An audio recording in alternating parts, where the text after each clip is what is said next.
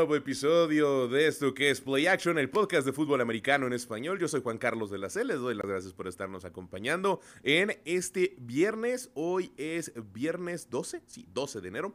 Eh, estamos muy contentos de estar transmitiendo como todos los, todas las semanas desde aquí, desde las instalaciones de The Pub del Valle, en eh, pues sí, la colonia del Valle. Eh, hay anuncios importantes, por cierto. si usted sigue a esta tienda, ya los voy a soltar de una vez. Eh, está abriendo una sucursal en Querétaro, ¿eh? Ahí, así como yo siempre le invito a que usted venga aquí a echarse una chela, eh, venga aquí eh, a, comer una muy buena hamburguesa, una pasta, una pizza, venga a disfrutar de juegos de mesa, pues ya no solamente lo va a poder hacer aquí en la Ciudad de México, ya también van a ir a Querétaro. Y entonces está muy, muy padre toda la apertura que van a hacer de una tienda por allá. También vamos a hacer transmisiones por allá, estoy seguro. En algún momento vamos a hacer cosas por, por aquel lado. Entonces, pues dada esta estamos muy contentos, muy felices de eh, lo que sucede aquí en The Pop. Esto obviamente es el canal de la taberna, que es su canal de Twitch, donde se dan eh, pues muchas noticias, se dan muchos contenidos al respecto del el mundo geek y pues también algunos de deportes, donde está, por ejemplo, la Taberna Sports, donde el Crazy Mike y el buen eh, Renecito Golden Bull les dan eh, pues información de todos los deportes en general, y esto, que es su programa Play Action acerca de fútbol americano. Y pues bueno, ya que acabamos los anuncios parroquiales, obviamente saludar al señor Ardilla que está en la voz de Dios, obviamente saludar a todas las personas que nos están acompañando en este viernes por la tarde, y si usted es fanático del fútbol americano, yo le voy a hacer un sonido y usted estoy seguro que va a reírse y pues también ah, para las personas que no saben de dónde viene la frase, pues le vamos a poner el video, eh, el video que viene. Y yo les pregunto, ¿en qué eh, temporada estamos? En la temporada de playoffs. Ardilla, corre el video para que no me tiren de loco. What's that? Ahí está el buen Chimora. Uh, playoffs? Don't talk about playoffs. You kidding me? Playoffs? I just hope we can win a game. Another game. Así estamos. Esa es la temporada de playoffs. Eh, haciendo una remembranza, le estaban preguntando al coach Jim Mora si su equipo, los Colts, iban a poder avanzar a playoffs después de tener muchas intercepciones, después de haber tenido muchos eh, problemas a lo largo de distintas jornadas. Y pues justo en ese audio, en esa conferencia de prensa completa, empieza a hacer una remembranza de todas las intercepciones que tuvieron a lo largo de la temporada. Y desde entonces, pues se ha convertido en un soundbite muy divertido para todos los que nos gusta el fútbol americano. Y por eso yo les pregunto, ¿play? Estamos en esa temporada. Y sí, ya estamos en la temporada más padre de eh, todo el fútbol americano, creo yo. Es el momento donde hay eh, mejor acción, eh, donde se ve ya un nivel de fútbol americano completamente desarrollado, donde los árbitros ah, de una u otra manera le dejan jugar muy bien a todos los equipos, no se marcan algunos penaltis que pues en algún momento pueden ser un poco controvertidos eh, y ojo, no es que ah, vayan en contra del libro de, reglas, pero en la defensiva secundaria se permiten algunos manoseos, ¿no? entre los corners y los receptores, se permiten algunos agarrones de más en la línea, eh, a veces un, golpecito un poco más fuerte, algún coreback no se marca, eh, justo, y que eso es eh, lo que digo, hay mucha polémica alrededor de eso, yo soy de los que dice que no todos los golpes al coreback tienen que ser penalti, pero pues así es como de, una, de una u otra manera la NFL los ha estado marcando en los últimos años, todo es en pro de cuidar a los jugadores, yo lo sé, pero hay algunas cosas que creo que se están exagerando. Pero bueno, eh... Yo les estaba contando que ya estamos en esta temporada donde se juega el mejor nivel de fútbol americano que eh, tenemos eh, pues en todo el mundo. Sí, eh, los equipos, normalmente llegan los mejores equipos, por ahí a veces se han colado alguno que otro que son, pues, no tanto. hay unos que creemos que no son tanto y acaban ganando el Supertazón, como aquellos gigantes que le ganaron en dos ocasiones a los Patriotas de Nueva Inglaterra, entre ellos un equipo que iba invicto. ¿no? tenemos equipos que vienen a aplastantes, arrasadores y salen en la primera ronda de los playoffs, ¿no? De la ronda de comodines. Eso para que vean que tengo memoria y no solo uh, digo las cosas buenas de los Broncos. En dos ocasiones le sucedió, 1995 frente a Jacksonville y en el 2011, no, es cuando los Ravens quedaron campeones. 2012 es eh, esa temporada. Eh, justo tenían a Peyton Manning y compañía y ya estaban teniendo un excelente desempeño ofensivo. Era cuando superaron las cinco mil y tantas yardas. Bueno, una de las primeras temporadas que superaron cinco mil y tantas yardas y nada. Pues los Ravens nos, nos sacaron también en la ronda de comodines y justo eh, empezaron esa, ese run, como le dicen en Estados Unidos, esa carrera para convertirse en campeones. Pero bueno, ¿qué nos trae el día de hoy, aparte de los playoffs, y es algo que quiero abordar antes de, eh, de, entrar, de pues sí, arrancar con los resultados de la jornada anterior y ver cuáles son las proyecciones para este fin de semana. Quiero que nos quedemos un pasito atrás y ha sido una semana muy movida en todo lo que tiene que ver en el mundo de la NFL, también de la NCAA, lo vamos a abordar también en unos segundos. Pero enfoquémonos rápido en los cambios que ha, o que ha habido, que se han anunciado a lo largo de las últimas, eh, vamos a decirlo, 10 días, así, porque desde eh, por ahí del sábado, ¿no? Desde el domingo se empezaban a saber algunas cosas. Eh, había algunos rumores que después se acabaron concretando, entre ellos, y vamos a empezar, ahora sí que por el principio, Ron Rivera sale de los Washington Commanders, ¿no? Él, hubo mucho... Hubo fue un poco más rara su salida que la de otros eh, equipos eh, o la de otros eh, head coaches de sus equipos. ¿Por qué? La suya se da alrededor de una enfermedad. Entonces, ah, si bien no tuvo todos los resultados a lo largo de los últimos años cuando desde que llega de Carolina a Washington, pues yo creo que a lo mejor le podrían haber dado un año más. No lo sé. Eh, también es un buen momento para que Washington cambie de head coach y justo hacia allá voy en un momento más con mi comentario. Pero eh, no sé, Ron Rivera creo que de todos los problemas que llegaron a demostrar en los últimos años los Commanders, Ron Rivera el era el menor, por así decirlo. Eh, sí, siempre tuvo, no acabó de cuajar el, su lado, que es el fuerte, que es el de la defensiva, pero si, demostra, si vemos los registros, por ejemplo, en la temporada pasada, la defensiva de los Commanders acabó como una de las mejores cinco en toda la liga, ¿no? Eh, acaba teniendo muy buena presión hacia el coreback. En, algunas áreas en específico es donde brillaron. Esta, pues sí, todo se desfiguró, pero porque el, equipo completo, pues estaba en una especie de, reconfiguración, ¿no? Eh, no, no, no, no estaba completamente como va a empezar a entrar en este proceso de eh, pues encontrar un nuevo rumbo y demás. No, al contrario, están en una reconfiguración un poco extraña donde había jugadores veteranos muy importantes, eh, entre ellos, por ejemplo, Montesuet, que lo acaban mandando a Chicago, en fin, eh, muchas cosas que sucedieron alrededor de este equipo, los cambios. yo creo que justo la salida de Ron Rivera no me extraña pero sí creo que, insisto, fue ahí un poquito manchada de algunos factores, ¿no? Eh, algunas cosas que podrían haber sido distintas. Y eh, yo, en lo personal, creo que Sam Howell es un gran coreback con el cual podrían eh, centrar en él los esfuerzos de la siguiente administración, del siguiente proceso que viva el equipo. pero bueno, él es el que sale de los Commanders. También el señor Smith, Alex Smith, sale de los Halcones de Atlanta. Se va, se fue, lo perdimos después de que pues Vivian Robinson eh, pues nunca lo, nunca lo encuentra, nunca lo logra eh, utilizar de una manera correcta. Eh, a mí me daban mucha gracia todos estos distintos videos que se hacían chuscos alrededor de las estrategias del coach, de cómo es que prefería utilizar otros corredores y él lo dejaba bloqueando, en fin, Perdón, eh, me están diciendo que eh, no, es, eh, no, es, Alex Smith. Claro, Alex Smith era el coreback, es Arthur Smith, el, head coach de, que era de los halcones de Atlanta. Entonces, creo que fue. Acaba en, distintas.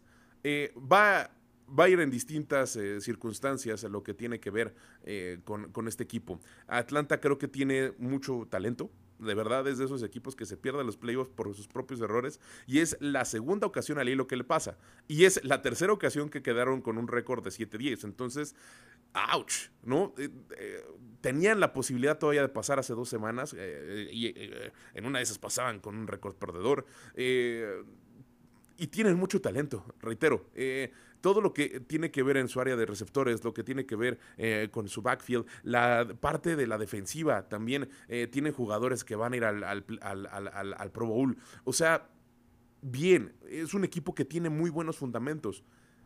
Y cuando eso no jala, pues al único que se le tiene que echar la, culpa, pues ese es el head coach.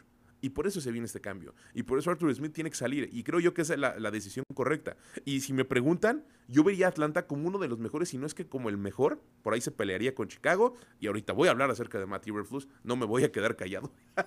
Eh, pero sería uno de los mejores lugares para llegar. También está por ahí eh, peleándose con Chargers. Chargers tiene por ahí una situación compleja a la hora de tener eh, que primero que definan qué defensiva van a jugar, ¿no? Y porque tienen mucho personal. Pero bueno, ahorita vamos hacia allá.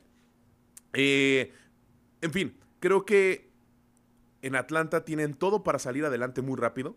Va a ser un lugar donde si llega la persona correcta, primero tiene que definir qué va a suceder con la situación del coreback, si va a contratar a alguien que salga de la agencia libre. Y creo que sería en esta, en esta ocasión, creo que sería benéfico para el equipo que trajeran en la figura de un coreback eh, veterano que viniera a arropar al, al, coreback que se quede. Ya sea las opciones que tienen en casa o traigan a alguien del draft, vale mucho la pena que eh, pues busquen la mentoría. Y esto va alrededor de todo el desarrollo que yo les he dicho en distintas eh, ocasiones en este programa. Yo soy en, yo estoy en pro, yo soy, yo busco que haya desarrollo de los jugadores jóvenes, que no se le, que no se les ataque y que no se acabe con sus esperanzas y con todo lo que eh, todo lo que hacen de, buenas a primeras y que desde sus primeros años seamos tan críticos que no les permitamos tener eh, un desarrollo correcto. Al contrario, creo que debe de haber justo una maquinaria alrededor de la NFL, no solamente de cada equipo, debería haber una maquinaria alrededor de la NFL que los apoye más y que los lleve a, entender que la NFL no solamente es su único destino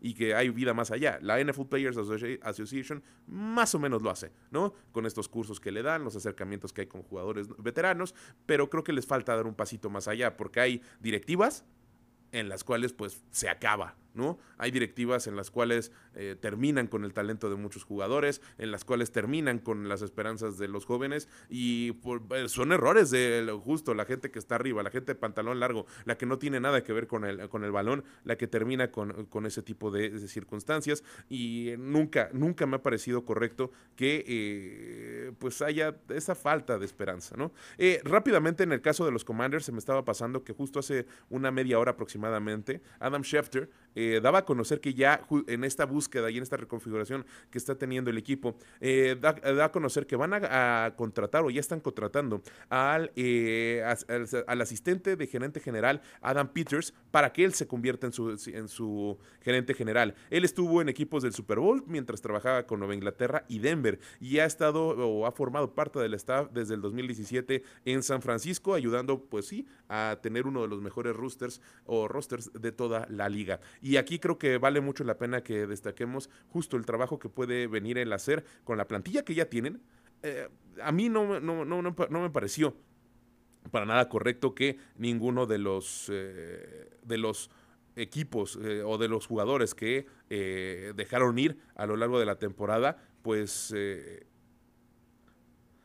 pues justo, no me gustó que para nada los los, dejaran ir porque eso era parte fundamental del equipo. Y justo este momento, disculpen ustedes que me quedé un poquito trabado, también estaba viendo otra circunstancia, pero no es, es alrededor de los tweets de Adam Schefter, que está también eh, diciendo, por ejemplo, esto es algo que vale la pena que lo platiquemos al rato, eh, la NFL tiene en el radar, eh, está monitoreando toda la situación alrededor de lo que va a ocurrir con el clima allá en Estados Unidos. Si usted ha visto las imágenes en Twitter, eh, pues es impresionante, o Instagram o en la red social que usted quiera, es impresionante cómo están en los estadios de los Bills, los estadios de Kansas City y todo lo que se espera. De hecho, eh, saludo a mis padres que seguramente, bueno, quién sabe, en una de esas no están escuchando, pero si lo están escuchando, están escuchando desde eh, cerca, desde el vecindario donde van a jugar el partido el sábado, perdón, el domingo, los Vaqueros de Dallas frente a los Green Bay Packers, ¿no?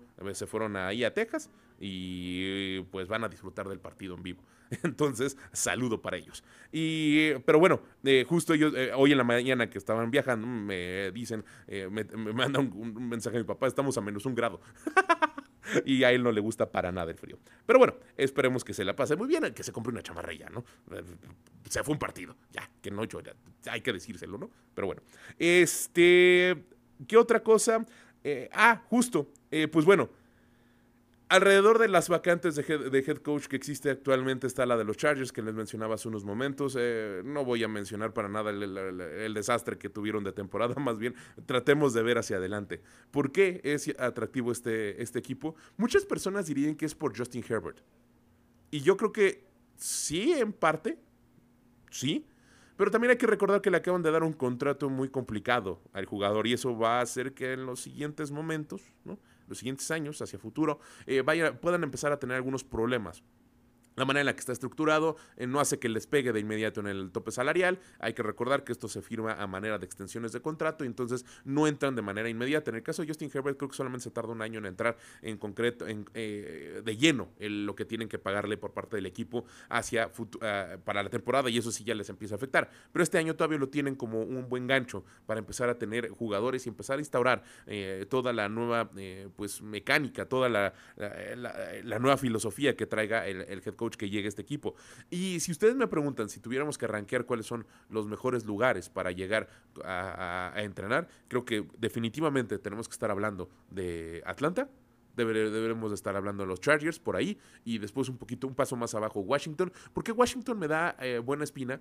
Porque cuando nos ponemos a pensar que es una un nuevo grupo de dueños, es un nuevo dueño que acaba de llegar, que está abierto a, gastar dinero, pues gastó 6.500 millones de dólares eh, para comprar la franquicia, él y su grupo de inversión, pues bueno, ¿no? Eh, eh, vamos, tienen ganas de, ¿no? De que esto sea prolífero. Y precisamente ese tipo de dueños son los que a veces han demostrado estar un poco más abiertos, no todos son los casos, ahí están las Panteras de Carolina, ¿no? Pero están abiertos a que haya posibilidades. en el caso de Jacksonville, en el caso de los Broncos de Denver, los, equipos, los dueños nuevos se han mostrado muy abiertos a, tomar decisiones. Hay veces decisiones muy malas, ¿no? Y yo lo decía aquí, la inexperiencia a la hora de manejar ciertas cosas con el contrato de Russell Wilson, por ejemplo, pues le pegó a los Broncos de Denver. Y en, y en todas la, eh, las cosas que surgían a su alrededor. Eh, me están trayendo... ¿Qué, ¿Qué traemos aquí? ¿Qué eh, ¿Me pueden explicar qué traemos aquí, mi, queridísimo señor César? Mandaron un shot en Twitch. Ah, nos mandaron un, un shot en Twitch. Ah, no, pues esto hay que tomarlo. ¿Y me lo voy a tomar solo? ¿Son los dos para mí? ¿Cómo está esto? Ah, no, ahorita ah, ah, uno, Ahorita viene Renecito con el tempul. Uno es para Renecito. Ah, ok, ok. Entonces aquí está. ¿Quién nos los mandó para mandarle un saludo? Iscartur, muchas gracias por el shot. En unos momentos más, aquí ya, como viste, nos, lo están, nos los acercaron. Ahorita nos vamos a echar uno. el, buen René nada más viene, que es, eh, ya lo saben, eh, ya lo conocen aquí, el hombre guapo y el hombre fuerte de las apuestas en, el programa. Nos echamos juntos un, un, tequilita. Pero bueno, eso me va a servir muy bien porque ustedes escucharán, sigo con las alergias. Pero bueno, estábamos hablando al respecto de todo lo que está relacionado con el coach Carousel, ¿no? la, rueda de la fortuna que existe alrededor de los eh, puestos vacantes de head coach dentro de la NFL. Les decía, para mí, en la, en la parte de arriba tenemos que pensar en Atlanta, tenemos que pensar en los Chargers, tenemos que pensar después un poquito más abajo en Washington por precisamente esta apertura que les mencionaba, pero también hay otros. Y justo vimos eh, cómo circulaban y cómo rodaban las cabezas eh, de una manera muy interesante. Y quise guardar estos dos puestos en específico de head coach que se fueron para el final o bueno, para la parte más avanzada del comentario, porque creo que son dos a los cuales les tenemos que rendir, si no homenaje, sí tenemos que destacar lo que hicieron con sus franquicias. El primero es Pete Carroll. Pete Carroll es uno de los coaches que a mí me causa conflicto. ¿Por qué? Y se los voy a ser completamente sincero, los fanáticos de Seattle seguramente me van a venir a, criticar y me pueden, me pueden encontrar en la calle y me van a pegar. Pero yo no estoy, eh, yo no estoy... Eh, de acuerdo en la manera en la que llegó al equipo. Eh, durante mucho tiempo ha sido señalado como es que sale huyendo de USC. Y dos años después, año y medio después de que él sale, se destapa toda una cloaca alrededor de cosas que no estaban bien hechas en el equipo, eh, se le sanciona y demás.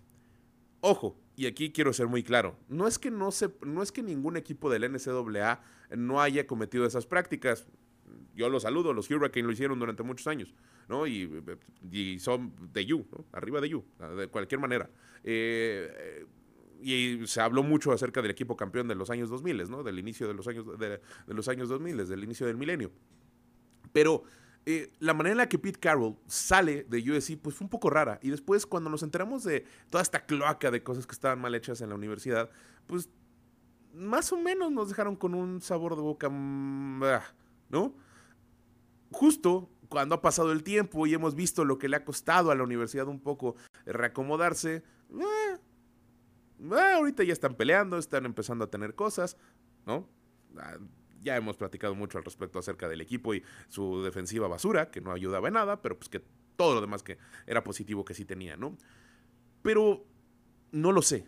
No estoy de acuerdo, nunca estuve muy de acuerdo con la manera en la que llegó a, la NFL. Y hay que decirlo, es la, segunda, es la segunda instancia que él tuvo en, el, juego profesional. Él estuvo un tiempo con los Patriotas, después sale del equipo porque no logra hacer nada y pues bueno, llega ahora a, Seattle. Esto fue, eh, si no mal recuerdo, en el año 2011, que es cuando él, regresa, no, 2012, que es cuando él llega a el equipo. Eh, fuera de eso, Pete Carroll creo que puedo, o sea, es como la única manchita que le podemos señalar en, su currículum. Fuera de eso, creo que es un gran head coach. Es alguien que supo armar un equipo distinto, en el sentido de que cuando estábamos en medio de una Pass Happy League, él llega y le dice a Matt Hasselback, te voy a, te voy a seguir utilizando, vamos a seguir utilizando tus, vamos a jugar un poco alrededor de tus virtudes y vamos a explotarlas, pero te vamos a traer ayuda y traemos a Marshawn Lynch. Marshawn Lynch era un, corredor que, se, que parecía estar pues ya no desperdiciado, pero ya con una luz muy apagada. Estaba jugando los, los Bills de Buffalo. Eh, había sido sí un boom, un boom impresionante de, corredor durante algunos de sus primeros años, pero después igual se fue apagando y llega aquí y cambió todo, ¿no? Eh, vimos aquellas acarreos impresionantes eh, en, playoffs, justo en playoffs. a mí no se va a olvidar que en la primera temporada que Pete Carroll está en el equipo, llegan con un récord perdedor a la postemporada. Estaba instaurando su, programa, le costó mucho trabajo en este primer año. Eh, en ese entonces solamente eran 16 juegos, 17 jornadas, entonces queda con un 7-9.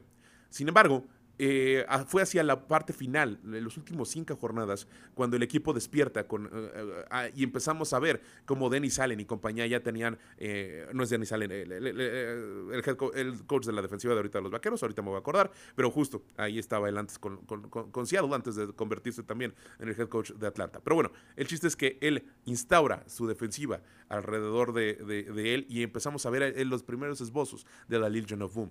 Eh, empezamos a ver cómo es que em, eh, lo esquema por zonas em, funcionaba y eso le permitía, le daba tiempo a la, ofensiva de eh, pues empezar a encarrilarse y tomar este ritmo de que pues tienes un coreback un poco veterano en Matt Hasselback, tienes un, a un corredor que pues ya empezaba hacia la segunda mitad con las eh, defensivas más cansadas, su juego físico empezaba a explotarse y vimos cómo es que sacaron a uno de los que eran los favoritos en aquel entonces para llegar y ganar su segundo Super Bowl, que eran los, los Santos de Nueva Orleans.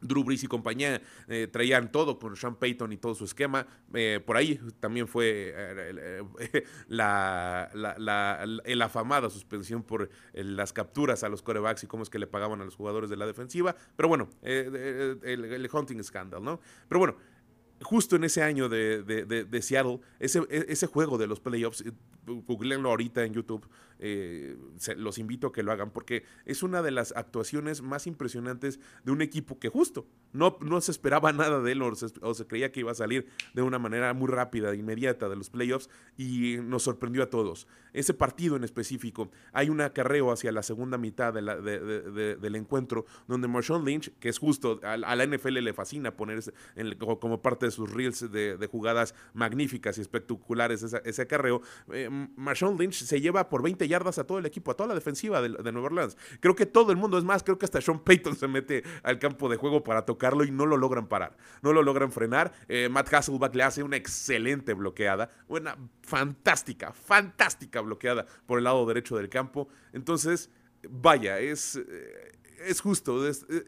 Pete Carroll llegó a cambiarle el chip a Seattle. Un Seattle que eh, había tenido su punto máximo, su punto eh, pues cumbre en el, en el año 2005, cuando justo estamos hablando de este, de este buen eh, coreback, Mark Hasselbeck, se enfrenta en uno que pensamos que iba a ser un gran duelo de gatilleros, Ben Roethlisberger y él en, en, en, en el juego de campeonato de la temporada 2005, y no sucedió Al contrario, eh, Pittsburgh le pasa por encima a Seattle. Y ya, eso fue como su cumbre. Siempre habían tenido eh, buenos, buenos equipos. si usted jugaba Madden, se ha de, recordar de una manera muy, muy, muy querida aquella portada de Sean Alexander, grandísimo corredor que fue desperdiciado en el equipo, ¿no? Eh, insisto, esa temporada precisamente tenían un buen equipo, un buen ataque aéreo, un buen ataque terrestre con Sean Alexander, pero pues ya. Y fuera de eso se nos fueron apagando, como le sucede o le ha sucedido en distintas instancias de su historia a Seattle. Podemos recordar en la época de los años 80 eh, a Jim Zorn, por ejemplo, ¿no? Eh, grandes talentos que habían tenido, pero se apagan, ¿no? Puf, puf, puf. Se apagan, se apagaban de repente. Y cuando llega Pete Carroll, eso dejó de suceder. Eso es lo que le tenemos que aplaudir a este señor. Y pues bueno, el día, hace dos días estaba en su conferencia final de prensa, donde él, hay que destacar esto, él no se va completamente de la, del equipo. Él se va a quedar en un puesto directivo, va a evolucionar, y esto fue lo que dijo que justo, si, yo creo que si cualquiera de nosotros nos encontráramos en esta circunstancia, también todos podríamos decir, se vale llorar, ¿no? Así fue como lo dijo. This is worth crying for. uh, Glenda, nobody would ever understand how significant she's been through all of the stuff that we've been through, and uh, how important she is. As, a, as, she's just been the angel in my life, and I owe you everything. Um, my boys, Brendan and Nate, you guys would have no idea how valuable they've been to me because they were the ones that would give me all the crap about what I was doing wrong and what I was screwing up.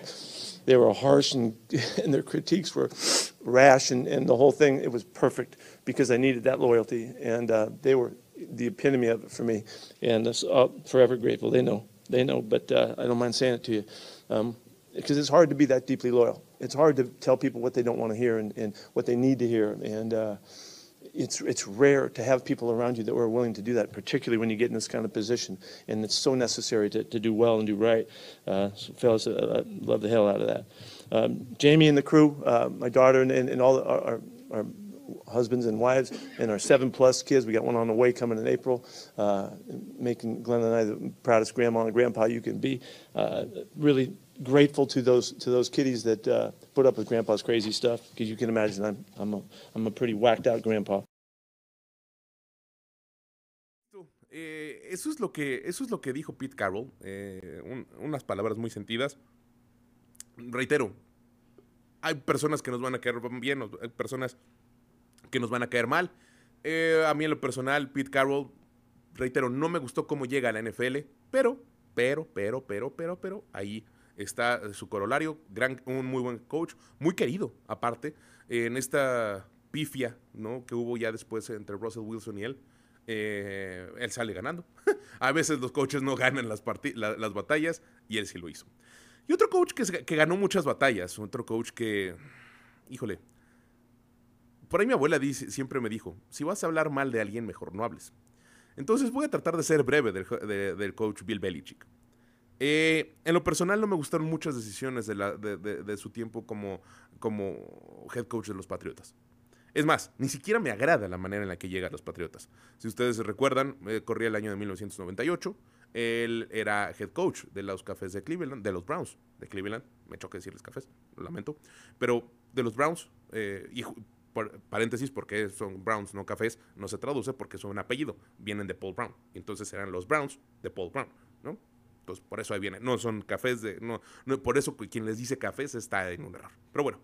Eh, él era head coach de los Browns. Había tenido unas temporadas más o menos buenas, ¿no? Hay que destacar cosas que hacía con el equipo. Y cuando decide salirse, él iba a llegar a los Jets. Él ya había firmado con los Jets. Pero 24 horas después les dice que no. Y se va a los Patriotas. Les da la espalda de una manera impresionante y muy artera, si me preguntan. En su momento, yo he criticado a algunos de sus alumnos por ese tipo de cosas. Eh, no podemos negar el talento de Bill Belichick. ¿eh? Yo no lo puedo negar, nadie lo puede negar. Nadie puede negar que a lo mejor, eh, es el mejor head coach que nos ha tocado ver en los últimos 30 años. Y es más, a lo mejor compite para el puesto del mejor head coach de toda la liga. Y ningún head coach se ha ido blanco, ¿no? Hay muchas cosas que, podemos destacar de los coaches de los años 60, de los años 70, cosas que ellos guardaban, los golpes que no revisaban, ¿no? Hay muchas cosas que podríamos hablar de ellos. Y es, pero a todo pasado, pues todo puede suceder. Sin embargo, en los años 90 ya había un mayor entendimiento de la liga, ya había un mayor entendimiento de las cosas que no estaban bien hechas. Y cuando hablamos en cuestiones de negocios, la manera en la que llegó Bill Belichick a los Patriotas a mí nunca me pareció correcta. Nunca. Bueno, después viene la temporada del Super Bowl. Por más que uno quiera decir que no le ayudaron los, los, árbitros, está la rule. Y por más que uno quiera decir que le ganaron limpiamente a los Rams en aquel 2001, pues está el escándalo de que robaron todos los, eh, eh, de que se robaron los videos de los entrenamientos. Y más tarde está justo cómo es que viene hasta una petición del Congreso de los Estados Unidos para que se revisen eh, esos videos y nadie lo hace, nadie lo toma en cuenta. Y el comisionado de la liga, el comisionado toma la decisión, Roger Goodell, de agarrar las cintas y quemarlas. Eso ya pasaron casi 20 años de eso. no es cierto, ya pasaron 20 años, estamos en el año 2023. A mucha gente se le olvida. En su momento, Paul Tagliabue sale de la NFL porque él era el anterior comisionado. En medio de no las mejores vistas, no las mejores términos con muchos equipos. Y también hubo varios escándalos que él tuvo que eh, ver cómo manejar a lo largo de los años 80 y los años 90. Pero él no se metió en acciones así de ilegales. Entonces a mí también cuando la gente me decía, ay, es que Roger Goodell ha hecho muy bien las cosas, no sé qué. Saludos a la gente de la NFL México, espero que sigamos siendo amigos después de esto. Pero al final, pues hay que mencionarlo y es historia y es parte de lo que está sucediendo. Roger Goodell es un señor que el día de mañana, si yo tengo la oportunidad de entrevistarlo en algún momento, le voy a preguntar al respecto. A 20 años de lo sucedido, ¿lo volvería a hacer? Se tiene que hacer. En fin. Entonces, ese tipo de cosas también han sido manchitas o fueron manchitas en, el currículum de Bill Belichick. Después viene todo el Deflategate, en los, ya una década después. Ah, muchas cosas que sucedieron alrededor de, de, su tiempo con los Patriotas que no podemos obviar. Ahora, vámonos del otro lado. Como les dije, voy a procurar ser breve porque no quiero hablar solamente de lo malo cuando se pues, está acabando la carrera del señor la realidad es que las defensivas que armaba eran impresionantes. A cualquier persona que es fanática del NFL hoy en día y que tiene eh, entre 18, 20, 15 años, yo lo llevo o le recomiendo que vea los duelos que había entre los Colts de Indianápolis y los Patriotas de Nueva Inglaterra de los años 2000. Clases maestras. Eran duelos impresionantes. Podríamos, podríamos ver a Teddy Bruschi, Mike Rabel, a distintos linebackers que estuvieron en contra de Peyton Manning, jugar el mismo juego de señas. A muchos chavos que le van ahorita a los Broncos de Denver les tocó el Omaha. Bueno, antes del Omaha de Peyton Manning en los Broncos existían los conteos eternos. Llevar a la máxima expresión los, segundos que quedaban antes de que del snap. Entonces, magnífico. Y, la única mente que realmente pudo detener en casi todos los encuentros que tuvo con, él fue Bill Belichick. Y pudo detener a Peyton Manning.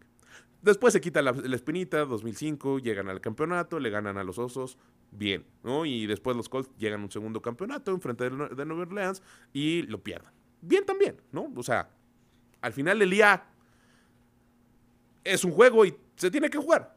Pero hablando de los, de, los Patriotas también, estas dos distintas instancias en las cuales llegan a tres Super Bowls seguidos, casi seguidos, en las cuales ganan tres Super Bowls con distintos equipos. A mí me gusta mucho como Colin Cowherd, ya lo han escuchado en, varias ocasiones que yo lo cito como uno de los mejores, si no es que el mejor host y uno de los, eh, los mejores programas de Herd actualmente de, fútbol americano en todo el mundo. Es el único que es coast to coast en, en los Estados Unidos por medio de la cadena de Fox me gusta mucho cómo es que él divide la instancia de, o la historia de Bill Belichick como head coach de los Patriotas. Él dice que han sido tres capítulos distintos, en los cuales, en los tres, fue exitoso. En el último no tanto, ¿no? Porque es la despedida, es la vida post-Brady que empezó más o menos bien y acabamos eh, mal, con una temporada desastrosa la última, ¿no? Pero en estos dos periodos, en los cuales duraron casi 10 años cada uno, en los cuales llegaron a tres Super Bowls en, distintas ocasiones, con distintos equipos, distintas filosofías, mis respetos. Mis respetos para todos los, el staff de coacheo alrededor de él. Su principal alumno, George McDaniels, podríamos decirlo. Eh, también tengo mis también tengo eh, mis opiniones muy personales y particulares al respecto de lo que él hizo. Pero cuando observamos ¿no? todo, el, todo este árbol de coaches de Bill Belichick, hayan tenido o no hayan tenido éxito, o el éxito que se esperaba, porque hay veces hay que entender cómo se mide el éxito y cuáles son todos los factores que giran alrededor de una instancia, de un coach en un equipo, pues entonces, ¿no? Hay muchas circunstancias. El hecho es que han contratado muchas personas que salen de ahí. En un principio se decía que los Patriotas no podían tener una ofensiva explosiva y Dion Branch si ustedes, si ustedes jugaban Madden en los años 2000, ¿saben quién era Dion Branch? o si también tienen la, edad suficiente como para acordarse de esos primeros Super Bowls, ¿no? Entonces, es muy importante ver cómo se construyeron dos franquicias distintas.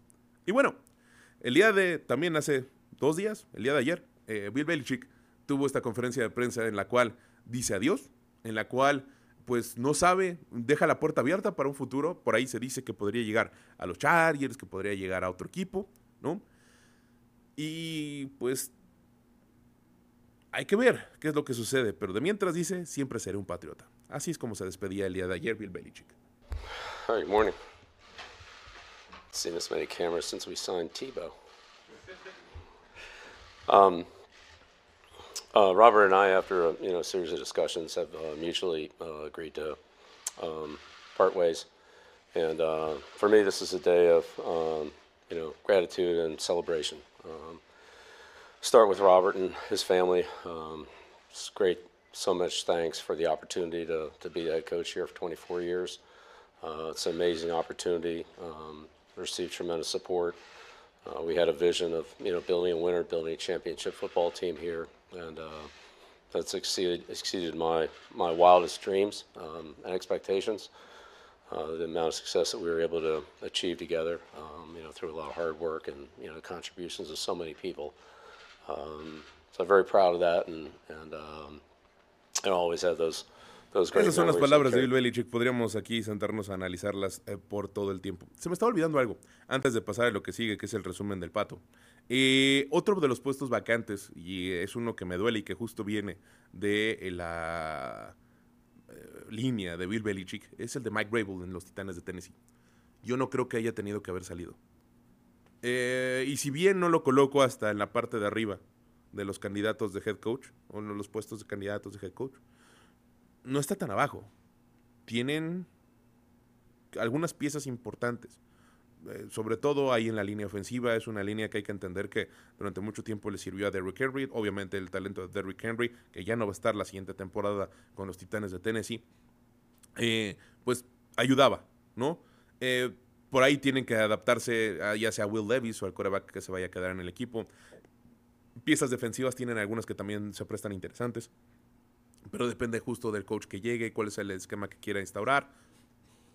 Hay algunas interrogantes que, que, descubrir ahí, pero no estoy seguro, no, no me agrada la realidad de que se haya eh, ido Mike Brable. ¿Y por qué también viene a colación esto? Porque se pensaba que él iba a llegar al puesto de los Patriotas y no. Justo el día de hoy se da a conocer que va a ser Gerard Mayo, el head coach de los Pats.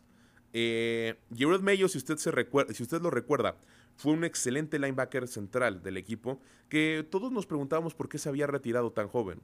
Eh, si no mal recuerdo, tuvo, una, tuvo una carrera de 8 o 9 temporadas nada más. Eh, insisto, fue parte de esta segunda oleada de campeonatos, tiene varios anillos con el equipo, es muy querido por la organización y por eso es que se le contrata para em, em, eh, formar parte del staff de coacheo de Bill. Y había una cláusula muy interesante que la familia Kraft puso al momento de firmar, lo que es una cláusula en la cual se le decía que le iban a poder designar como head coach sin ningún problema. Eh, si en algún momento ellos lo necesitaban y eh, mientras eh, siguiera su contrato con el equipo. Y por eso es lo que resuelve una interrogante, porque hay personas que me pueden decir, oye, ¿por qué él sí puede ya ser nombrado como head coach y no hay un proceso alrededor? además de que en la NFL se tienen que cumplir con ciertas instancias de tiempos, existe algo que se le llama la Rooney Rule, que es una regla que se puso desde los años 70, en la cual se le pide, se le exige a cada una de las organizaciones que hagan una eh, pues, campaña abierta para entrevistar coordinadores, entrevistar ejecutivos, directivos, que van a llegar a puestos importantes, en específico en esta ocasión, el gerente general y el head coach, y que se abra un abanico de posibilidades para muchas etnias, eh, para muchos colores, para muchos olores, para muchas distintas opciones. Eh, y precisamente se hacía para, o, se busca que haya una diversidad dentro de los, de los candidatos, ¿no? Y que tampoco haya eh, actos de nepotismo y se busque que el hijo de alguien herede la, la, plaza, ¿no? Es algo muy importante en cuestión de competencia que desde los fundamentos de la liga se buscó cuidar, precisamente viniendo de una de las familias muy importantes que eran los Rooney, ¿no? Dentro de, de, de toda la liga. Pero bueno, el chiste es que esta cláusula, al haber sido ya firmado por los Patriotas desde hace varios años y formar parte de su staff, y que dice justo de manera legal que él puede ser designado como el head coach de la franquicia en cualquier momento, pues entonces da la oportunidad que sin pasar un proceso de selección, él suba al puesto. Además, y siendo completamente abierto con, la, situación, pues a nadie le, parece mal que un coach de color llegue a, la, a, ser head coach de los Patriotas, ¿no? Para nada, al contrario, creo que todo el mundo lo aplaude. Y lo mismo podría pasar en otras circunstancias. Entonces, pues es, por eso que él sí puede en este momento hacerlo y, por qué no tiene que haber un, una, eh, pues un, un mayor periodo de tiempo en el cual tenga que abrirse a una candidatura más grande eh, como lo están haciendo en otros equipos. Esperemos que Gerard Mayer lo haga bien, esperemos que pueda cumplir con esto y que no sea solamente un coach de, transición. Se los dije aquí desde hace muchos años, muchos años, desde muchas semanas, se los comenté. Creo que los Patriotas están en medio de una gran transición. Pero bueno, después de todo esto, ah, y ya nada más, ahora sí ya termino y nos vamos con el pato. No estoy de acuerdo con que Chicago se haya quedado con Matt Eberflus. También en un par de programas se los dije. No estoy de acuerdo con la manera en la que el señor está llevando el equipo. No estoy de acuerdo en la manera en la cual eh, usó a Justin Fields en gran parte de la temporada. De hecho, es por él que yo creo que las primeras ocho jornadas de, esta, de este 2023-2024 eh, le fue mal al equipo. Y sí, tuvieron estos cambios de cocheo, tuvieron que hacer cambios en la ofensiva y demás, y empezaron a tener un mejor desempeño. Pero Matt Eberflus fue el encargado de contratar esta parte del staff. Y el hecho de que los, los Osos de Chicago lo hayan, pues, sido de los primeros equipos en reafirmar y decir, nosotros nos vamos a quedar con nuestro head coach, nadie más, lo, o sea, no vamos a entrar en este coach Caruso, ouch. Ahora, ¿quiénes son de los principales eh, candidatos que pueden entrar a la NFL? Pues todo el mundo habla de Jim Harbaugh. Y yo creía que iba a llegar a Chicago. Así. Era mi primera apuesta. En cuanto, el, lunes por la noche, que ya supimos que fueron campeones en Michigan, definitivamente se cerró la puerta de regreso. ¿Y quién podía ser uno de los principales lugares para llegar? Chicago. Ahora, si no es ahí, se habla de Washington, se habla de los Chargers, se habla de otros lugares a los cuales, en los cuales podría aterrizar este gran head coach, que ha sido exitoso en todos lados donde ha estado, eh, campañas victoriosas en la Universidad de San Diego, Universidad de Michigan, Universidad en San Francisco cuando estuvo como head coach, en fin. Pero bueno, vámonos al resumen del pato y regresamos con más. Estos son los resultados de la NFL. Llegamos a la terrible semana 18. ¿Por qué terrible? Porque muchos de nosotros no veremos a nuestros equipos hasta septiembre del próximo año en una temporada regular y con aspiraciones ya de poder pensar en una postemporada. Pero empecemos con una gran actuación de Josh Allen. Los Bills de Buffalo sorprenden y derrotaron 21-14 a los Delfines de Miami y con ello le arrebataron a los de Florida ser el campeón del norte de la conferencia americana. El mariscal de campo de los Bills culminó su actuación completando 30 de 38 pases para un total de 359 yardas, dando dos pases de anotación, incluido el de la victoria en el último cuarto, con su ala cerrada Dawson Knox. A pesar de la derrota, los Dolphins también avanzan a postemporada. Un año después de ser el segundo peor equipo de la NFL, los Tejanos de Houston están en playoffs y de la mano del novato C.G. Stroud, quien en el último partido de la temporada regular colaboró sumando 264 yardas dando dos pases de anotación en la victoria de Houston de 23 a 19 sobre Indianapolis. Además de Stroud, el coach debutante de Marco Ryans ha sido clave en el éxito de este conjunto, el cual conquistó el sur de la conferencia americana gracias a la derrota de Jacksonville. Los empacadores de Green Bay también se adjudicaron su boleto a la postemporada luego de vencer 17 a 9 a los Osos de Chicago. Jordan Love tuvo una destacada actuación al culminar con 316 yardas, dando dos pases de natación con Dantaba y el. El más resultado de esta última semana, los Steelers ganan y avanzan a la postemporada al vencer 17 a 10 a la banca de los Ravens. Tejanos vence 23 a 19 a los Colts y se mete a postemporada. Con un 9-0 los Bucaneros fue suficiente para que pasaran a playoffs derrotando a las Panteras de Carolina. Los Browns caen 14-31 ante los Bengals. Detroit vence 30-20 a Minnesota. Terminó la era de un grande, del sensei, del monje, del más exitoso coach en los últimos tiempos, Bill Belichick, al frente de los Patriotas, y lo terminó de mala manera, pues cayó 17-3 ante los Jets de Nueva York. Gracias, coach Belichick. Santos no tiene piedad y vence 48-17 Atlanta. Titans, apoyados por toda la Steelers Nation, le hizo la maldad y vence 28-20 a los Jaguares. Seahawks gana 21-20 a los Cardenales, pero no le alcanza para la postemporada. La Taylor Swift Nation, es decir, los Chiefs ganan 13-12 a los Chargers. Raiders gana 27-14 a los Broncos. Saludos, señor de la C. Eagles cae 27-10 a los Giants. Los Rams ganan 21-20 a los 49ers. Y Dallas gana 38-10 a los Commanders. Este es el recuento de los daños. son los resultados de la NF. Como les dije la semana pasada, eh, me rehusaba a decir cuáles iban a ser las proyecciones, pero no. O sea, al final sí no nos fue tan mal, nos fuimos con un 16. Eh, no hay que hacer mucho recuento, ya el buen Pato hizo todo eh, y dijo todo lo que teníamos que decir al respecto. Solamente quiero destacar algo. muchas personas decían que el partido de Vaqueros y es más, eh, no había ni siquiera pasado el primer cuarto y yo empezaba a recibir, ay, es que ese coreback vale gorro, ay, es que no sabe jugar, siempre se hace chico, después de la intercepción que recibía y que los, eh, pues, eh, daba la oportunidad de que anotaran y se acercaran en el marcador a ellos, los Commanders. Acabo, de, acabo poniendo un manotazo en la mesa y diciendo, señores, aquí estoy yo y si eh, después de, atrasito de la mar debo de estar yo en la conversación para ser eh, considerado en el MVP, también ahí está Christian McCaffrey y demás, pero ya sabemos, ya lo hemos platicado aquí, ya en el programa especial, si usted está viendo esto en YouTube, regrésese, ¿no? Al programa especial si quiere, y ahí va a escuchar uno de nuestros candidatos para los MVPs de todo el equipo de aquí de Play Action, y, pero bueno, el chiste es que ahí estaba Dak Prescott, ¿no? Y eh, en este premio que se ha convertido de corebacks. Yo creo que los vaqueros de Dallas no hay manera en la que tuvieran una temporada como la que han tenido si él no está ahí. Obviamente, si me dicen, ay, es que tráiganle un buen coreback, ¿no? O traigan a un Justin Herbert, pues obviamente también podría haber funcionado. Pero Dak Prescott lo hizo muy bien, de una manera muy específica bien. Eh, por otra parte, Miami. ¿Qué demonios Miami?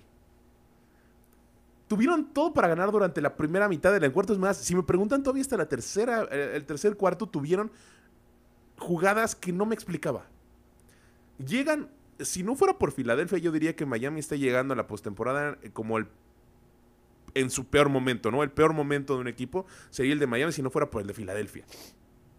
Creo que Miami, si bien los he defendido mucho a lo largo de esta temporada, creo que deben de encontrar el ritmo correcto y no sé si lo hayan logrado en estos últimos cinco días de práctica. Porque van a tener un duro sinodal este fin de semana. Y no haberle ganado a Buffalo, pues si bien hay quien me puede decir, ah, seguramente quitaron el pie del acelerador. No. Le tenías que ganar, así como los vaqueros tenían que ganarle a Washington, a pesar de que era un equipo inferior, era un equipo divisional. Y no tienes que dejar, o sea, eh, son de esos partidos que tienes que ganar además de todo por orgullo. Lo mismo sucedía con Miami. Y ellos se eh, cayeron de ser el segundo seed por eso. Entonces, se complicaron las cosas. No dejo de pensar que son uno de los mejores 5, 6, 8 equipos de la, de la liga. Ahí tendríamos que hacer un ejercicio mental. Pero no dejo de creerlo. Sin embargo, se ha vuelto muy complicado defenderlos y apoyarlos en las últimas semanas. Eh, no, sin lugar a dudas creo que pueden ganar y ahorita platicamos de eso, pero tienen muchas cosas que resolver y están en el peor momento para acabar de resolverlas, ¿no? Porque debería de ser la etapa donde menos dudas debería de haber alrededor de este equipo. Y eh, por último, de los equipos que me da mucha pena que no hayan pasado a postemporada Cincinnati. De verdad. Joe Burrow lesionado. Jake Browning comandando a un equipo de estrellas a la, a la ofensiva y le anotan 31 puntos. A la defensiva élite sí, no había muchos jugadores, descansaron, bla, bla, bla. Igual, Cleveland, aún así, es uno de los equipos que se cree que puede llegar por lo menos a la segunda ronda de los playoffs. Entonces, qué pena. De verdad, Cincinnati, aguas. Y aquí debería de tener listo, pero pues no, la verdad es que ha sido un par de semanas muy complicadas para eh, elaborar play action, pero lo estamos haciendo con todo nuestro, ¿no? Con todo el coraje. Eh, yo les dije desde, el inicio de temporada que la división norte de la americana iba a ser la división más competida. Y así fue. Todos los equipos acabaron con récord ganador. Todos. No sirvió tanto mi proyección acerca de Kenny Pickett. Y sí, ahorita me pueden aventar los pastelazos que quieran. No fue el gran coreback. No, yo le tenido más fe. Sí. También, Matt Canada, ¿no? Ah, ¿Quién va? Matt ¿quién va a desarrollar? Pero bueno, eh, vámonos a las proyecciones finales, por favor, mi queridísimo Ardilla. Nada más para ver cómo es que nos ha ido en el año. Proyecciones para la siguiente jornada. Y esa no es la siguiente jornada. No es la jornada de playoffs. A lo mejor y yo mandé mal la liga, querido Ardilla, pero bueno, no importa. Vamos a platicar acerca de cuáles van a ser los juegos de playoffs. Eh, los juegos de playoffs se van a poner muy interesantes a lo largo de todo este fin de semana. Eh, justo los partidos van a iniciar a partir del sábado por la tarde. En el sábado por la tarde vamos a tener eh, un partido que no carga la aplicación. Pero bueno, el chiste es que vamos a tener uno de los partidos más, eh, pues, podríamos decirlo, eh, interesantes. A mí en lo personal sí me agrada ver qué es lo que va a suceder aquí, eh, que es el de los Browns contra los Texans. ¿Por qué digo que es de los más interesantes? Porque creo que son dos equipos muy equilibrados. Y creo que, ahí está, ya tenemos las proyecciones correctas. Cleveland contra Houston Creo que debe de ganar Cleveland, por ser el equipo más maduro. Pero si llegara a ganar CJ Stroud junto con el equipo joven de los Tejanos, no me sorprendería. Es de estas ocasiones donde les dejo abierta la carta, donde estoy como un 51 a 49% de que va a ganar Cleveland, ¿no? No estoy completamente convencido, pero creo que deben de ganar porque tienen la mejor defensiva, sí, más opresiva, sí, Miles Garrett también, y Joe Flaco, si logra mantener el ritmo de las últimas jornadas y no perder el equipo para eh, no perder el partido para su equipo, bien. Después vamos a ver Miami contra Kansas City ese mismo sábado. Voy Miami. Definitivamente creo que Kansas City siguió sin resolver los problemas alrededor de sus receptores. Rice ahí está. Y también está Mr. Taylor, ¿no? Travis Kelsey pero no creo que sea, no, creo que sea suficiente para eh, poder acabar con el equipo de Miami. Tienen esta cuestión, esta interrogante con el lado de, de Howard, que no, llega, no debe llegar en su mejor momento en el, en el perímetro de Miami. Pero, ah, ahora, ¿cuál es el único? Aquí también hay un asterisco importante que tenemos que, que resolver. Tuatago Bailoa no ha ganado nunca en la NFL, o más bien su carrera no ha ganado en partidos cuando hay 0 o menos 0 grados o, temperaturas abajo de los 0 grados. Y se va a poner bueno ahora ahí en Kansas City el frío. Después, Pittsburgh contra Buffalo. Voy con Buffalo. Pittsburgh me gusta la manera en la que estaban funcionando. Me gusta la defensiva, pero no va a estar TJ Watt. En contrario, Josh Allen y compañía creo que pueden sacar la casta. Dallas contra Green Bay. Ahorita no me voy a meter mucho en eso porque seguramente René, Golden Bull va a querer hablar al respecto. Pero voy con Dallas. Creo que eh, de manera concreta son un mejor equipo. Eh, Rams contra Detroit. Voy con los Rams. Mejor equipo, mejor momento. Bueno, más bien, mejor momento. No estoy seguro de que sean completamente mejor, eh, mejor equipo. Pero aquí, aquí es donde a veces por eso se juega de manera distinta y es una instancia completamente diferente a la temporada regular, los playoffs. Creo que para un juego de una sola noche, de una sola circunstancia, con cosas que pueden girar alrededor, creo que Matthew Stafford es el coreback más completo y más probado frente a Jared Goff. Ojalá y Jared Goff nos saque la casta y diga, hey, aquí estoy yo, también tengo todo, ¿no? Y, y, Detroit estamos cambiando por eso y, y, estamos haciendo bien las cosas. Ojalá, ¿eh? Igual que como con el de Cleveland, no estoy completamente seguro. También estoy, ahí estoy como un 55-45, ¿no? Y por último, Filadelfia, Tampa Bay. Simple y sencillamente le voy a Filadelfia porque creo que Tampa Bay es el equipo con eh, no más flojo, no más interrogantes, pero sí como que el más flojo de los que llega a todos estos playoffs. Eh, llega casi de rebote porque era el que, entre comillas, mejor récord tenía en su división. Es la división sur, ya sabemos lo que sucede ahí. Aunque pues como ha jugado Filadelfia últimamente, no debería de sorprendernos y también le dan un susto. Eh, Baker Mayfield y compañía, Mike Evans, buen, eh, buen equipo de receptores, una tarde con suerte, bien. Y ahora sí, vámonos a las proyecciones anuales, mi queridísimo Ardilla, para ver cómo va nuestro récord.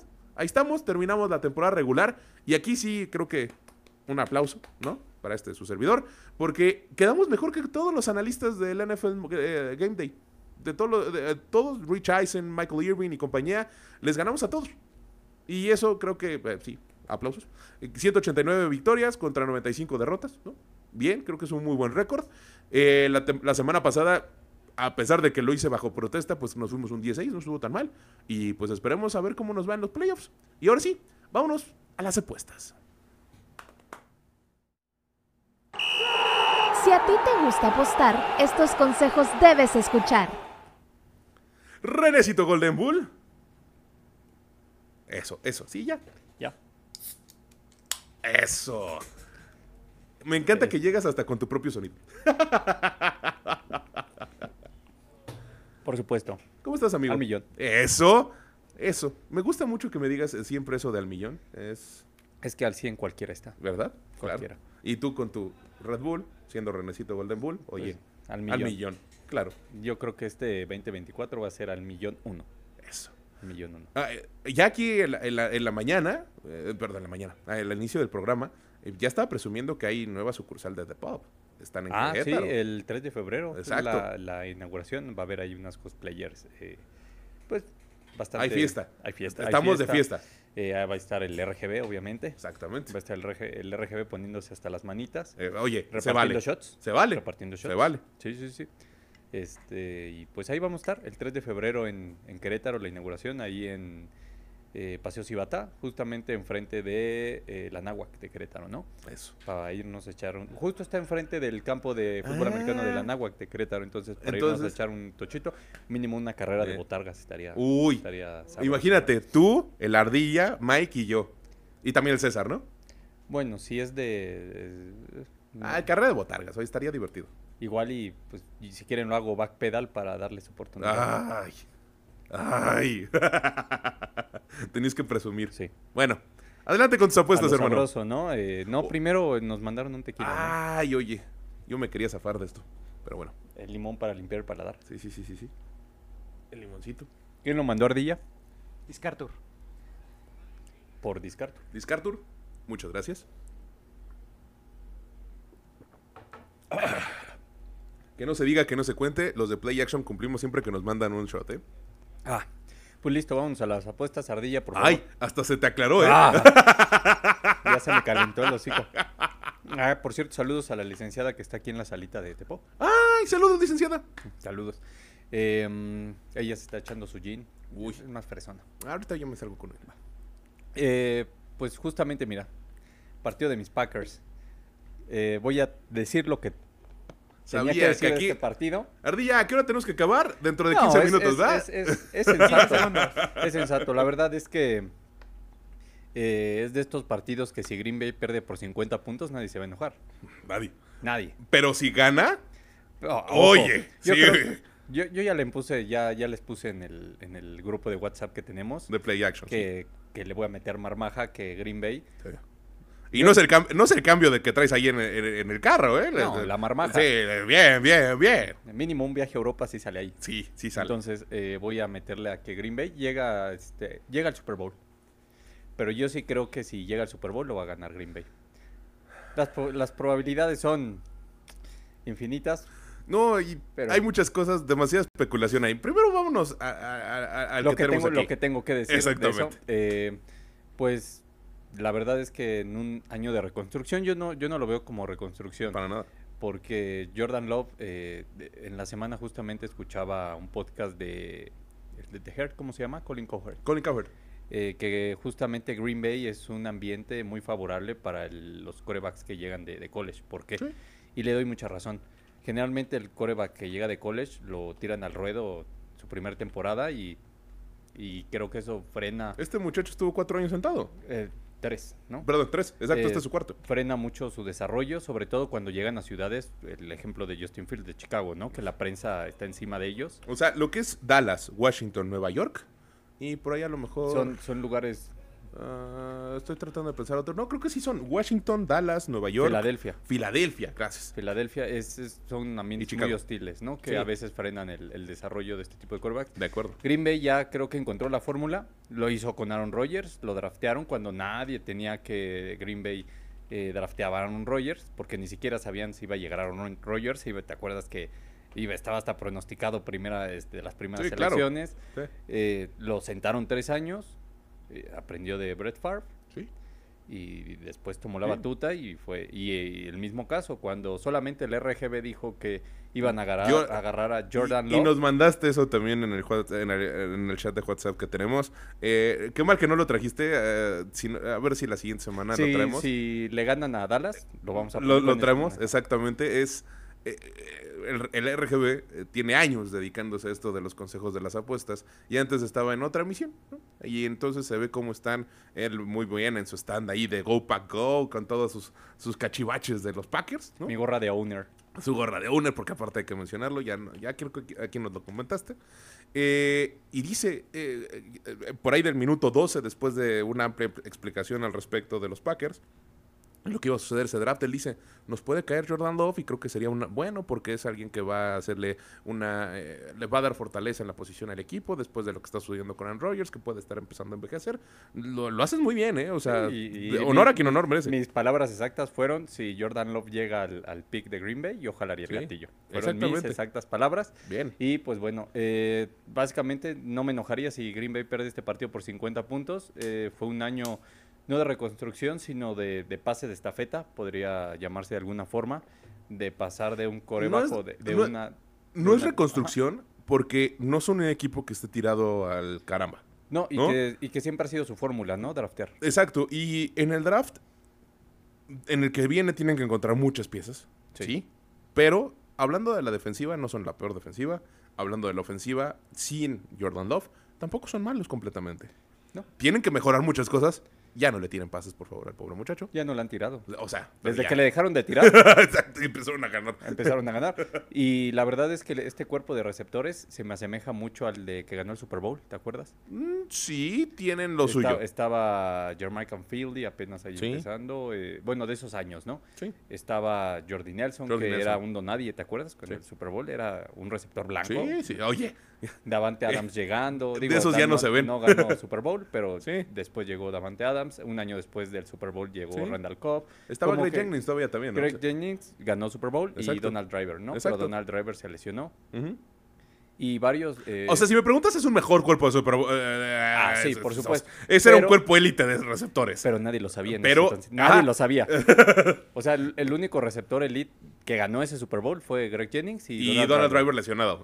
Estoy de acuerdo. Ay, porque Jordi Nelson Sí. era así como, ay, Jordi Nelson, ¿no? Eh, un blanco. eh, eh, ah, dice, James exacto. Jones, ah. Teníamos esto de, ay, ¿quién es el blanco que está aquí? Que no? en, Sí. el- en ese mismo Super Bowl le tiraron infinidad de pases a Aaron Rodgers que si Sí, no hubieran ganado por veintitantos puntos. De acuerdo.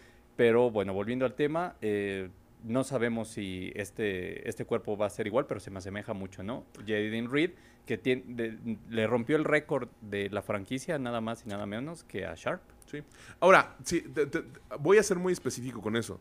Algo que le ayudó a, a Aaron Rodgers durante todos esos años fue tener una muy buena defensiva.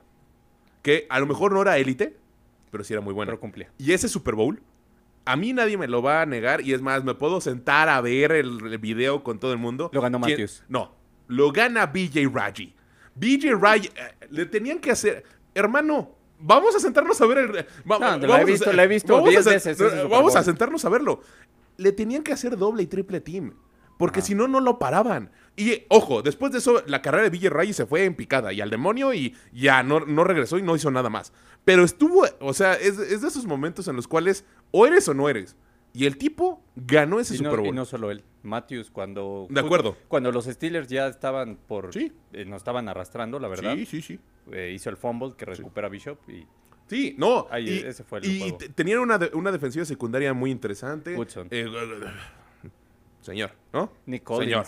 Nick Collins estaba por ahí. O sea, Y bien. Si te fijas, desde la siguiente temporada, en el primero o segundo partido, se lastima Collins contra las. Panteras y de ahí la defensiva de Green Bay se fue al carajo. Sí, Sin. Collins. Sí, entonces, vaya, era un equipo muy completo, pero tenía una defensiva. Entonces, si quieren asemejar lo mismo, y también, si nos vamos a analizar el Super Bowl del 95, de, de- perdón, del 96 de Brett Favre, es exactamente la misma historia. Pero una, una defensiva la muy, muy, la muy versátil diferencia de ese- con una excelente La defensiva. única diferencia de ese es que durante toda la postemporada te enseñó cómo los equipos especiales pueden ganar. Exactamente, sí, sí, Toda sí, la sí, sí, sí, sí, sí, sí, eh, o sea, tener a, Desmond Howard siempre va a ser un, ¿no? No, y Siempre. aparte fue MVP Sí, del Super Bowl. Exacto. Un que regresador de pa- patadas. Y se lo ganó Brett Favre, ¿sabes? A Brett Favre. Pero bueno, eh, vámonos, de lo- eh, vámonos. Entonces, ¿cuál es tu apuesta para el equipo, para este Eh, juego? Más de 50 puntos. ¿Entre los dos? Entre el los over. dos, el over Perfecto. de 50 puntos. Eh, tienen una tendencia de los últimos 10, 9 los ha ganado Green Bay.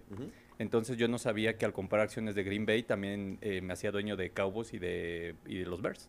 Órale, ¿no? Porque pues, qué interesante. De los últimos eh, 10, Sí. eh, Green Bay ha ganado 9, Nueve. eh, Sí. dos en postemporada. Los datos, sí, claro. El de Lambeau de Dead, de la atrapada de, De Des. Bryant. Ese, todo el mundo sabemos que no debió haber sido, eh, eh, debió haber sido ganado por los vaqueros. Fue una decisión arbitral. Nah, Al final ganaron, ¿no? Sí, yo sé. Y eh, que en ese entonces, de hecho, de ahí se cambió la regla. Sí. Y es más, si me preguntas, si a mí me preguntas, si los vaqueros han ganado ese partido, ganan ese Super Bowl. Sí. O sea, la americana no traía nada para Sí. poder detener a los vaqueros ese partido. Lo detuvo un árbitro. Perdón, Y lo voy a decir. Y sí, José Alberto Mosqueda, ya sé que en tu casa me estás mandando 15 tweets. Yo lo sé, Choco. No, y Yo aparte, eh, ese partido lo ganó Aaron Rodgers en una pierna. Sí, No. exactamente. Y eh, el otro de eh, con Dan con Prescott ya, que fue el gol de campo de 50 yardas de Ah, sí, Crosby, que también. parecía que se iba para afuera y Mm, eh, Oye, eh, han gozado de una salud muy impresionante en la posición de, de pateador por Mason Crosby, ¿eh? Y otro dato, Aaron Jones está invicto contra Dallas. Esa es otra. Green Bay no ha perdido en el AT&T Stadium. Sí, no. Dallas tiene 16 partidos invictos. Así la ley de probabilidad dice que en algún momento los Tiene va a que perder. perder. Sí. O sea, a ver, La línea, la línea abrió Packers más 7.5. La cantidad de dinero que entró a los Packers al día de antier era 82% de dinero a favor de los Packers. Packers más 7.5. Ojo, no quiere decir que Sí, van a no, no, ganar, no, no, no. Simplemente que Eh, no, que no van a pierden ser por más de vapuleados. ocho. Ajá. Entró tanta, tanto dinero al- a Green Bay que bajó a 7. Y ahorita está entrando dinero a Dallas. Entonces... a eh, lo mejor se vuelve a mover. Ajá. De los últimos 10 partidos, 9 se han ido, han cumplido el over de 50. No, estoy de acuerdo. Y el único que no cumplió el over fue el que perdió Green Bay. A ver, si a mí me preguntas en un juego mental, como si estuviera jugando en la simulación del Madden en mi cabeza, yo creo que los vaqueros van a empezar ganando como un 14-10, 14, algo así, se van a ir a la mitad. Y la segunda va a ser un duelo de gatilleros. Exacto. Eh, porque, porque la defensiva secundaria de los vaqueros es muy buena. Muy buena. Dan Quinn, gracias también José Alberto Mosqueda, me recordó el nombre de- de- del coach. Dan Quinn es especialista en presionar el coreback contrario, pero ha demostrado que en las últimas semanas ha han encontrado huecos muy importantes entre la posición de la transición que hay entre las áreas de la. Cuando hacen una cover 3, que normalmente es lo que estaban jugando, dejando a, Dur- a Bland solo, o del otro lado, Stephon Gilmore, cuando están haciendo la cover 3, hay una, hay una transición entre las, de la la- el área, del área media hacia el área del backfield, de la parte de la defensiva secundaria donde les han estado explotando por todos lados, izquierda, derecha, por donde tú me digas. Entonces, si uh, Jordan Love ha visto ese video, que obviamente lo ha visto, ya, y lo logra explotar, va a, ver, va a abrirse el partido de una manera y impresionante. hay otro dato. En las últimas tres semanas, el coreback que mejor pasa en Blitz Sí. Es Jordan Love. Y precisamente Que por el otro lado. justamente en cover 3 fue cuando estuvo quemando a Vikingos. Exactamente. Exactamente. Cuando, Con cuan- Jaden Reed. Cuando, eh, y del otro lado, exactamente, tiene excelentes pass rushers. Y aquí de este lado tienes a un Micah Parsons, tienes eh, gente muy importante del equipo de los vaqueros que no va a dejar. O sea, yo no me imagino que un, un- un solo, un, un- un- un solo, eh, eh, una sola jugada de la noche no va a haber, va a haber por lo menos de 5 a 6 siempre tratando de cazar a Jordan Love. No va a haber una sola, un solo snap donde eso no ocurra. Y pues bueno, tiene. Sí. El, el chavo ya demostró que tiene brazo, que tiene inteligencia y siento que si lo va a mantener competitivo dentro del rango de los ocho puntos, tiene que mantenerse De acuerdo. eh, eh, a tope con Sí. o al parejo de la ofensiva de Dallas, ¿no? Que a. Dallas va a meter sus puntos y Jordan No, Love, es que- Jordan Love creo que también lo va a hacer. Del lado de la defensiva de los de- perdón, del lado de la ofensiva de los vaqueros, no veo a un corner de Green Bay que pueda detener a CD Lamb. No, No hay nada, o sea, en este momento no hay nadie. quizá hacer. Alexander, pero, Pero- sabemos, pero sabemos que, que el señor Joe Barry, ojalá que ya lo corran, eh, no, ha hecho buen trabajo, pero Eh. el problema de Green Bay es que si su front four no llega, eh, ¿No llegó? se, se, se y pone feo, se pone feo la cosa porque de repente ves cosas como... ¿Cuántos? Pe- Espera, de, de repente ves cosas como, como a Preston Smith tratando de cubrir a, a Thielen, como en el partido de, de Carolina, o sea, Sí, de acuerdo. no, no veo cómo pueda ganar ese, ese pero, pero eh, si logra presionar a Dak Prescott, pues, puede tener posibilidades. Ahora, hay, hay una cosa muy interesante aquí. En, en el juego, no veo. Sí, o sea, no hay una. Además de CD Lamb, los vaqueros tienen otras armas. Sí. Y si no le pegan a, lo- a Dak Prescott, va a ser un problema. Si no me recuerdo, creo que eh, se contaron entre 6 y 8 segundos lo que estuvo en un snap contra los Commanders, ¿no? Sí. Ahorita- eh, la, la semana pasada fueron 6, 8. Ajá. No recuerdo si exactamente, fueron 6, 8 segundos en un snap. Si Green Bay va a permitirle entre 6 y 8 segundos en algún momento, Que van a acabar. Justo en los últimos tres partidos, eh, el front four de Green Bay, que a veces se convierte en front five, ha estado llegando, ¿no? Entonces, en ese sentido ha, ha mejorado la defensiva y pues bueno, ahí va a estar la clave, ¿no? Eso y que le den el balón a Aaron Jones, por amor de Belcebú, denle el balón a Aaron Jones. Bueno, ya hablamos de tu partido, ya nos diste Más de la 50 recomendación. puntos, El y- señor Díaz nos dice que nos quedan 5 minutos, entonces Eh, hay que rápido. más, eh, tengo, No te otra, corro yo. tengo otra apuesta muchísimo mejor para este partido, pero eso va a ir para el Patreon. Vean el Patreon. Ahí estamos los programas Que que, ya, que ya redujimos el costo de suscripción para que más le entre, ¿no? Que le entre más gente, es lo que queremos. Mi mejor apuesta de esta semana va a estar en el Patreon y es de este partido. Y nada más, ¿cómo nos encuentran en Patreon? De Pop Game Store. Ahí está, nos encuentran como The Pop Game Store. Y eh, están los programas de la taberna, eh, los, el programa de Play Action. Play Action y, Ya Geek. y Yeah Geek. Son Ajá. los tres programas que están porque somos los consentidos, no, no es cierto. Somos, eh, la verdad es que eh, son programas que siempre les dejan un poquito más a todos ustedes. Y pues eh, nada, apóyennos para que sigamos haciendo buen contenido para todos Siguiente ustedes. apuesta, por favor, señor Ardilla. Eh, bueno, eh, esto es. eh, yo creo que Buffalo tiene que ganar su partido. Es un teaser de 6.5 puntos. Tiene que ganar su partido. Para mí es el partido más disparejo de, de la semana. Sí. Y yo creo que Kansas City también le va a ganar a Miami. No veo que Miami se meta. al- Ahí estamos a al, dispare. al- al frío de, de Kansas City. Yo creo que lo pueden lograr. Yo creo que no. ¿Has visto la película de Jamaica bajo cero? Haz de cuenta. Cuando llegan al aeropuerto y no se quieren salir. Así. Pero eh, con el teaser de 6.5. Sí, tú hasta 0-4 en, en su historia bajo cero, estoy de acuerdo. Entonces, y, y su récord contra oponentes de récord ganadores. Yo creo que a Miami lo sepultó el perder contra Buffalo. Eh, me pareció increíble. Yo sabía que iban a perder cuando el, el pase de touchdown que le, le rozan Sí. a- y lo termina agarrando. O sea, muy frío ahí el, el corner o el safety de Miami que pues ya cuando tú sabes que lo rozan Ya. puedes ir a madrear al receptor. Sí, estoy de acuerdo. ¿no? Lo dejó recibir. No. Lo vio ahí en primera fila. Entonces, eh, básicamente esto nos deja que si Kansas City pierde hasta por dos puntos, todavía ganamos. De acuerdo. Y eh, Buffalo tiene que ganar por tres puntitos. ¿no? Entonces, eh, un teaser de Buffalo y Kansas City. eh, de 6.5. ¿La que sigue, señor Díaz? Eh, yo sí voy con Browns. Yo también lo veo 55-50 y de hecho el, Sí. cas- el casino también lo ve 55-45. Y de hecho si esto se jugara en Las Vegas o en México o en Alemania, Houston. no, no, estarían empatados. Recuer- recordemos que Ah. Claro, el, equipo, el equipo local siempre recibe dos puntos de ventaja, que son justo los dos puntos que tiene la línea. Si esto no fuera en Cleveland ni en Houston, si fuera en un terreno neutral, eh, serían, estarían empatados. Y si se jugara en Houston, Houston sería favorito por dos puntos. De acuerdo. Entonces, pero creo que Cleveland tiene un equipo más redondo, tiene una mejor defensiva y estos partidos generalmente los gana la defensiva. Lo mencioné hace unos momentos. Si Joe Flaco no pierde el, el- el- el juego, creo que va a ganar Y Cleveland. les tengo otro dato, Joe Flaco tiene récord de, si no mal recuerdo, 14-4, Ujú. 11-4 eh, against the spread en los playoffs.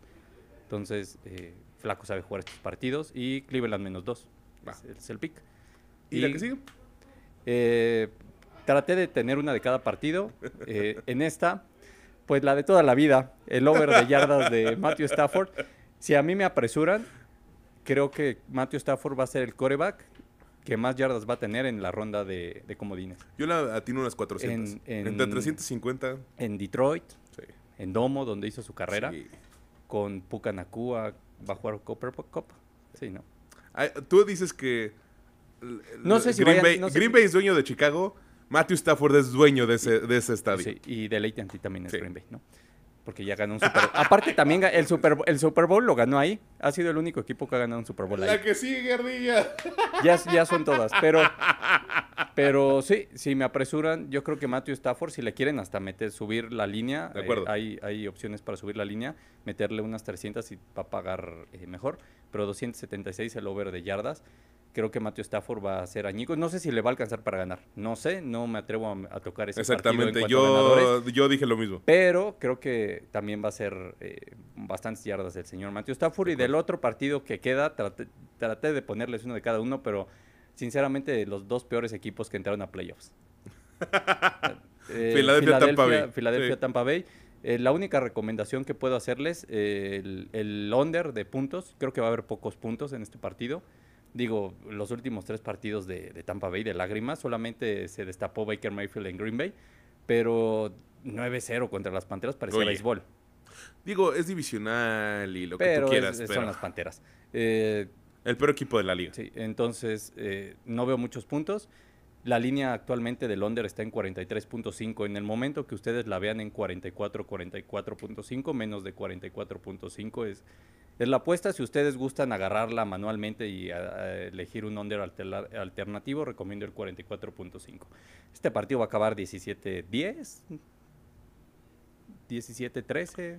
Yo eh, eh, voy a ser un Eh. poquito más benévolo que tú. Creo que la defensiva de Tampa Bay es mejor de lo que nos dejó ver en la temporada. Es la verdad. Para, para cualquier lado, esto De- fácilmente también lo pueden eh, perder las águilas. Hay, hay jugadores como Vita Bea, ¿no? Que no me permiten decir que la defensiva de Tampa Bay es mala.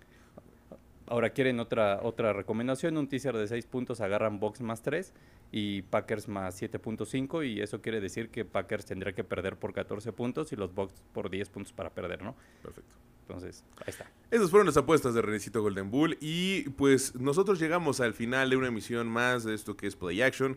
Yo soy Juan Carlos de la C, gracias por habernos acompañado, lo voy a decir completo, esto es Play Action, el podcast de fútbol americano en español. Gracias por haber estado con nosotros, estamos aquí como siempre transmitiendo desde las instalaciones de The Pop en la Colina del Valle y eh, gracias por estar con nosotros, ya estamos eh, llegando a la recta final de la temporada de la NFL, vamos a seguir teniendo contenidos, de hecho nada más quiero hacer un último anuncio. Eh, la LFA tiene su draft este fin de semana. Eh, mal por parte de su equipo de PR porque los contacté y no me dijeron nada de qué podíamos hacer, pero ya después vemos LFA. Seguramente eh, voy a contactar a... Es, es el mismo de Lonefa, quiero suponer. Eh, Voy a contactar a nuestro amigo Rodrigo Ruiz para ya, ya hay que sacarlo de la cama, ¿no? Ya hay que tirarlo de las vacaciones para que nos venga a contar. Está porque muy triste desde que eh, FSU no entró. se me olvidaba que ustedes dos ya son muy amiguitos. Ahí hay algo raro. Licenciada, ten cuidado, ¿eh? Mucho ojo. Mucho ojo, licenciada. Pero bueno, eh, justo este fin de semana es el draft de la LFA. Vamos a, traer, yo creo, la próxima semana al buen Rodrigo Ruiz. Vamos a despertarlo, empujarlo, tirarlo de la cama para que ya venga aquí a contarnos qué es lo que sucedió con todo eso. Si puede usted también sígalo, van a estar en sus redes sociales. Y pues nada, yo soy Juan Carlos de la C. Gracias por habernos acompañado y espero, le deseo que disfrute este, este fin de semana repleto de fútbol americano porque ya se nos está acabando. Entonces, el mejor nivel, en el mejor momento y para arrancar con todo el año. Así es que, hasta la próxima.